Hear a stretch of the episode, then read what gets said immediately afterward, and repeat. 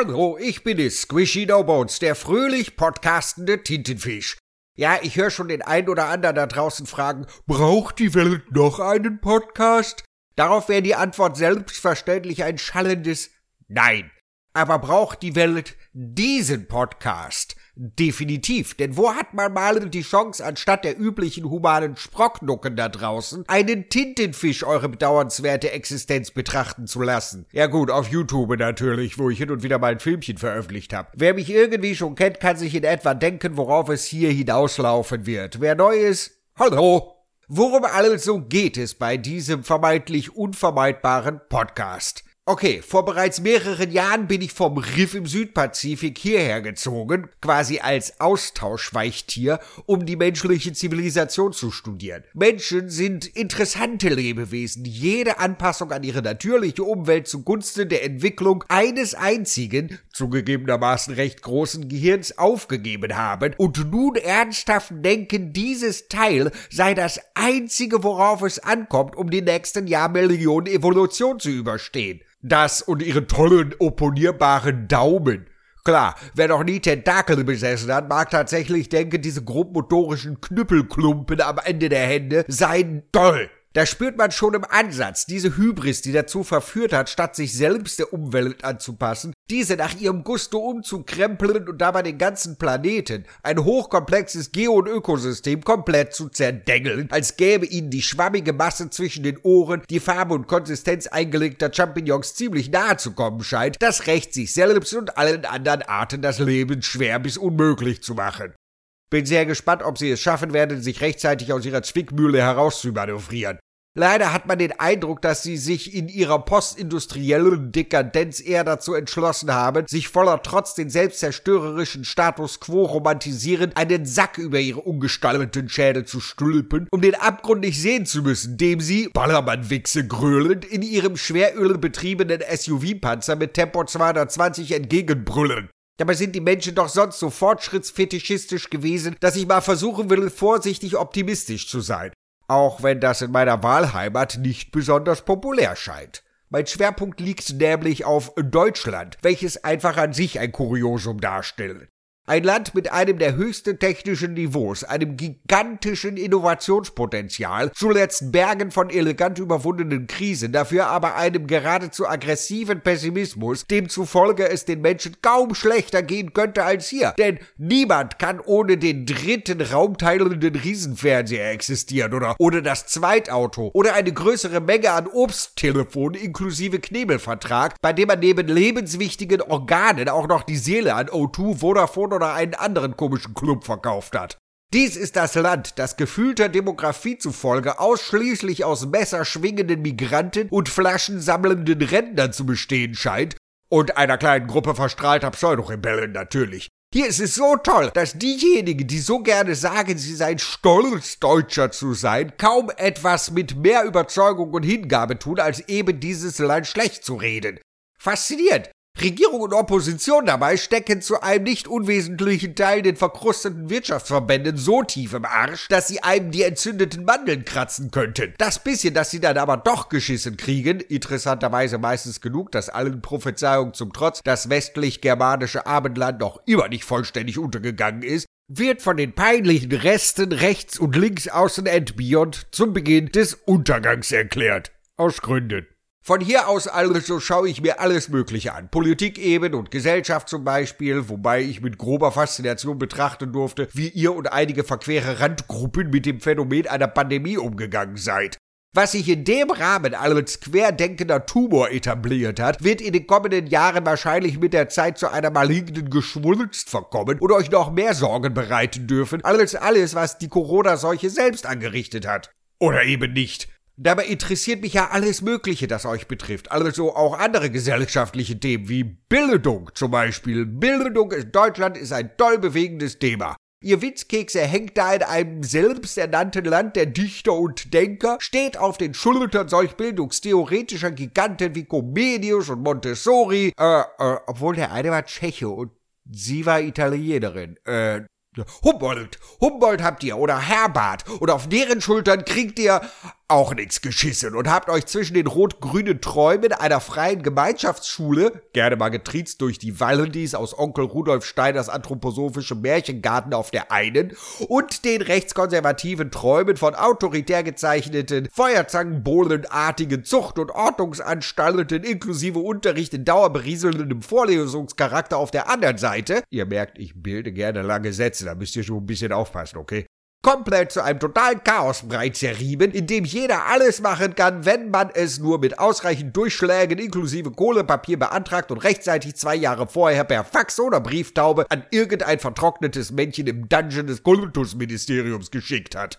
Neben Bildung dann natürlich auch noch die dazugehörige elterliche Erziehung. Die zweite große Front, an der eure Gesellschaft verzweifelt dagegen kämpft, dass die kommenden Generationen nicht ausschließlich aus egozentrischen Kackfressen bestehen und es dabei schafft, auf ganzer Linie zu versagen, indem Mami und Papi ihren kleinen verzogenen Schranzblagen so genüsslich den Arsch pudern, dass die es nie hinbekommen werden, sich diesen selbst abzuwischen. Also, Bildung, Gesellschaft, Politik, da übrigens besonders gern die extremen Politkugelfische, die sich beinahe grundlos aufzuplustern gedenken, nur weil man sich ihnen auf fünf Kilometer genähert hat, die ansonsten bevorzugt in Opferrollen schnell genug rotieren, um damit sämtliche Energieprobleme zu lösen. Besonders angetan haben es mir dabei die Populisten aus dem politischen Regenbogen, Alleine diese Wortwahl wird da einige schon aufs Gröbste triggern. Denn Populismus ist die merkwürdige Illusion, man müsse nur einfach machen, was der gemeine Bürger für besonders schlau hält. Und das bei einer Spezies, bei der einzelne Exemplare mit der Benutzung des Klettverschlusses teils hemmungslos überfordert zu sein scheinen.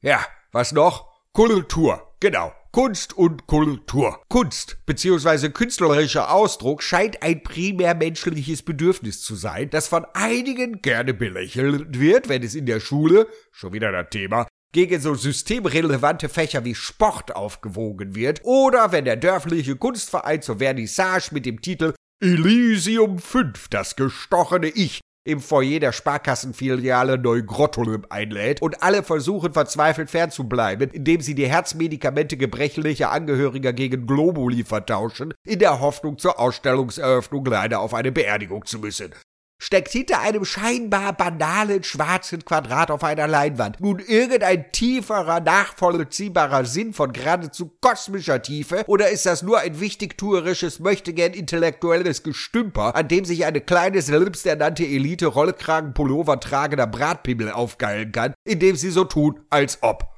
Lasst euch mal überraschen, was man so als außenstehender Oktopus alles herausfindet, wenn man mal mit etwas Abstand auf eure komische Welt guckt und sich dabei wundern darf, kann, muss mit welch quasi religiösem Eifer einige hier ihre Debatten führen, eben wenn es um die Frage geht, ob Kunst oder jede Form der auf den ersten Blick etwas undurchsichtigen Kommunikationsform nun im Auge des Betrachters läge, was auch immer das heißen soll, und ob da jeder so oder so irgendwie alles reininterpretieren könne, oder ob Bilder, aber auch Texte, Worte nur in begrenztem Rahmen Deutungsfreiheit bieten. Die Frage ist erschreckend wichtig. Interpretation ist etwas, das man nicht nur in der Kunst tut oder beim Brüten über einem schwülstig klobigen Text von Novalis oder den Depri-Trümmerstückchen Literatur der Bollwerke der Alt-68er Deutschlehrer, deren Autoren immer mit B beginnen müssen, so wie Brecht, Böll und Borchert. Ihr und ich auch, müsst in jedem Moment Deutungs- und Interpretationsleistungen erbringen, indem euer Hirn mit Informationen gefüttert wird. Und die können die buntesten und fettesten Früchte tragen. Beispielsweise, wenn das Weibchen klischeehaft auf die Frage,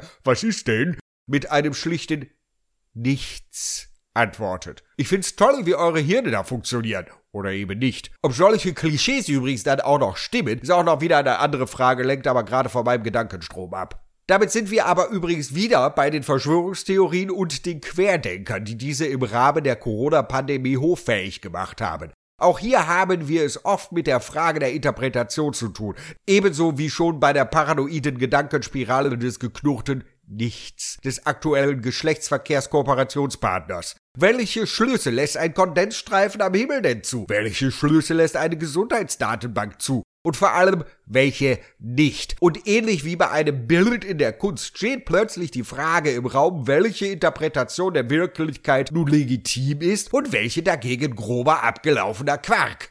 Mit Bröckchen. Für manche ist die Welt offenbar ein gigantischer, teuflischer Rohrschachttest, in dem man wahlweise alles hineinlesen kann, je nachdem, wie quer einem gerade ein feuchter Furz sitzt. Vor allem stellt sich schnell die Frage, wie es kommt, dass einige Menschen scheinbar eine Sicht auf die Welt zu bevorzugen scheinen, in denen eine finstere, bösartige bis satanistische Schattenelite, sei es jetzt Illuminaten, Freimaurer, Reptiloide oder alle der Parade oder ganz mondän eine Finanzelite, im Zweifelsfall natürlich immer die Juden, die Weltherrschaft an sich reißen will oder dies schon lange getan hat und auf dem Weg ist, die totale Kontrolle zu erlangen, zum Beispiel indem sie alle Untertanen mit irgendeinem perfiden Plan dahinrotten lässt. Was auch immer das bringen soll. In den Tiefen dieses Milieus aus rechtsdrehenden Verschwörungserzählungen und esoterischem Reichsbürgergeschwabble steht man manchmal einem derart aggressiven Fanatismus, aber eben auch Fatalismus gegenüber, dass man sich fragt, was an diesem dunkel-schwarzen Weltbild so attraktiv sein soll. Für manche scheint es allerdings eine Art Ersatzreligion geworden zu sein.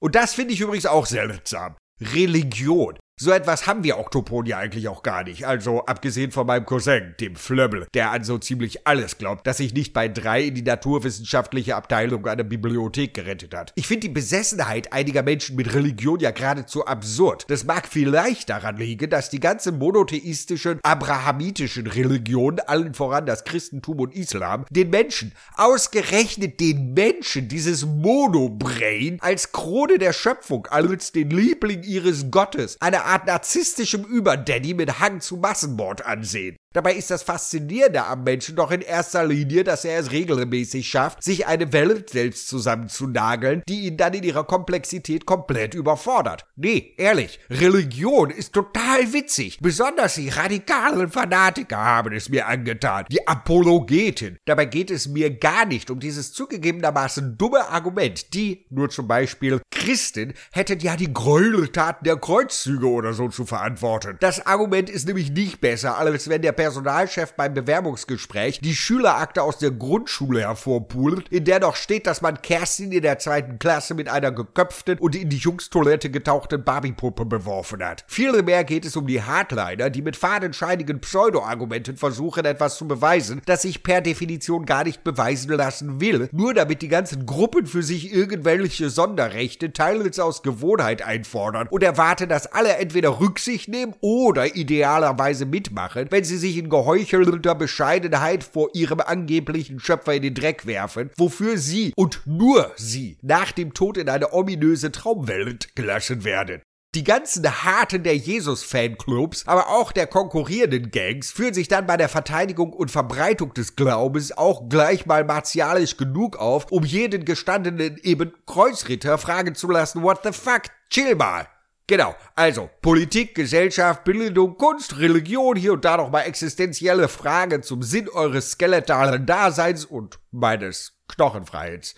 Ja gut, ich gebe zu, ich rede über alles. Und das auch noch so, wie mir der Schnabel gewachsen ist. Noch so ein Podcast also, in dem irgendein ahnungsloser Vollidiot voller Selbstüberschätzung meint, den Leuten erklären zu müssen, wie die Welt funktioniert. So eine Art Richard David Precht, nur mit acht Armen, der die Weisheit meint, mit Löffeln gefressen zu haben, wie einen gigantischen Haufen Garnelen. Ja, Vielleicht genau das, ja. Aber dem Precht hören ja auch die Massen zu. Ist nicht der Lanz und Precht Podcast der erfolgreichste seiner Art im deutschsprachigen Raum? Lanz und Precht haben zusammen zwei Gehirne. Ich habe alleine schon neun. Was kann da schiefgehen? So, während diese Worte schreibend meine Tentakel über die Tastatur flitzen, bricht gerade das Jahr 2023 an. Seit zehn Jahren das erste mit nur einem Papst. Zu den letzten Jahreswechseln, zu 2021 und 2022, habe ich mir für euch uns und überhaupt alle gewünscht, dass es irgendwie alles mal besser wird. Dieses Jahr, dass es jedenfalls nicht schlimmer wird. Bin gespannt, was wir gemeinsam auf unserer Rundreise mit 107.000 Stundenkilometern um diesen mittelgroßen Stern alles so Albernes erleben werden. Bis dahin verabschiede ich mich für den Moment mit einem fröhlichen, einladenden Hallo.